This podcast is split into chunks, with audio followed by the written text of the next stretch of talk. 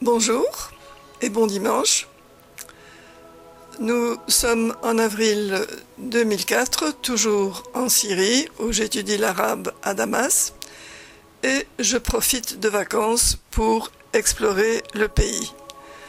Sur le blog, vous verrez des photos de Markab, une forteresse, et puis des vues de Tartous, d'Arwad, et puis un brin d'actualité, d'actualité qui se déroulait dans le pays d'à côté, en Irak.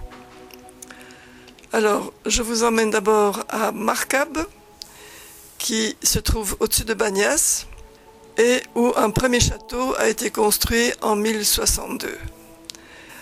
La forteresse est vendue aux hospitaliers et Saladin en fait le siège, mais il renonce.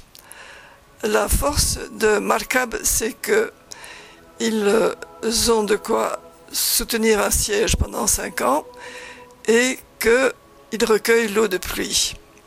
Au début du XIIIe siècle, Markad est à l'apogée de sa puissance.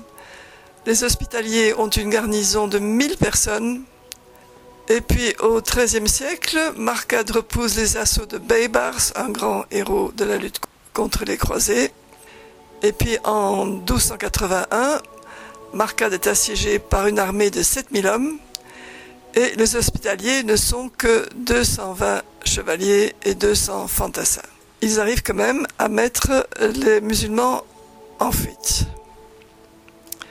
Et puis c'est finalement un sultan mamelouk d'Égypte, Kalaoun, qui prend la forteresse après un travail de sape. Les mamelouks laissent les hospitaliers partir en emportant tout ce qu'ils peuvent.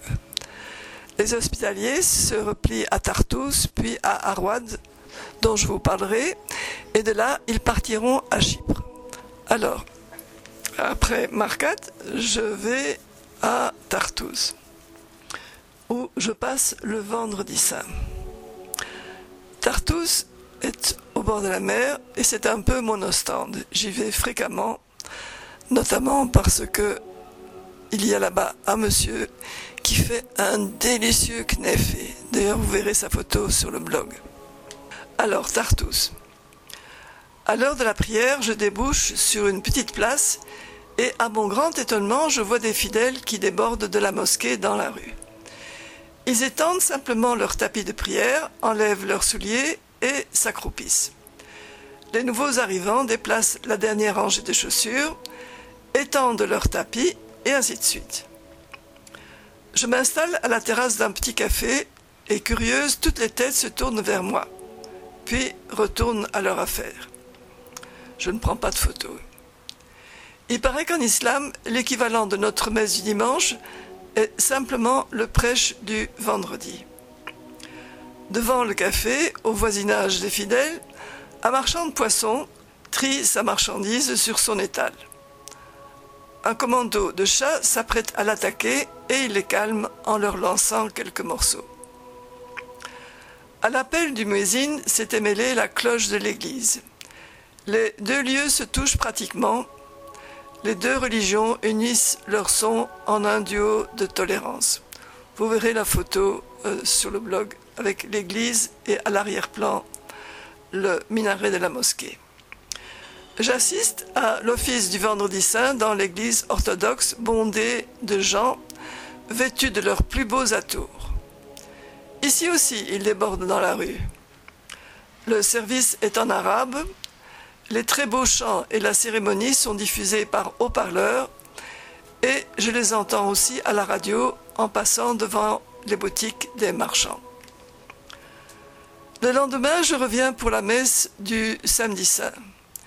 Bien que l'église soit pleine, il y a moins de monde que la veille, et l'assistance est surtout composée de femmes. Soudainement, des jeunes gens se mettent à taper sur Dieu sait quoi avec des baguettes de tambour, et à ce vacarme répond depuis l'autre aile un son beaucoup plus grave et sourd. Les jeunes ont l'air de beaucoup s'amuser, et on vient les rappeler à l'ordre. On nous distribue des bouts de pain que mes voisines enfouissent dans leur sac, et moi je fais de même le prêtre vient nous jeter des feuilles de laurier. Cette année, notre fête de Pâques coïncide avec la Pâques orthodoxe. À partir de Tartouse, je vais faire un saut à l'île d'Arwad et je vous ai posté des photos. Ce sont des petits bateaux qui font la navette avec Arwad. Et ils sont envahis par des collégiens qui se postent sur l'espèce de capot du bateau et bouchent la vue du pilote. Celui-ci navigue pratiquement à l'aveugle jusqu'à ce que nous approchions de notre but. Je vous ai mis une photo de Arwad euh, vue depuis Tartouse. Nous nous éloignons de Tartouse qui était tellement moins importante que l'île au point que dans l'Antiquité, on appelait Tartus la ville en face d'Arwad, Anti-Aradus. Les origines d'Arwad sont consignées dans la Genèse 10, 18 et son histoire est extraordinaire.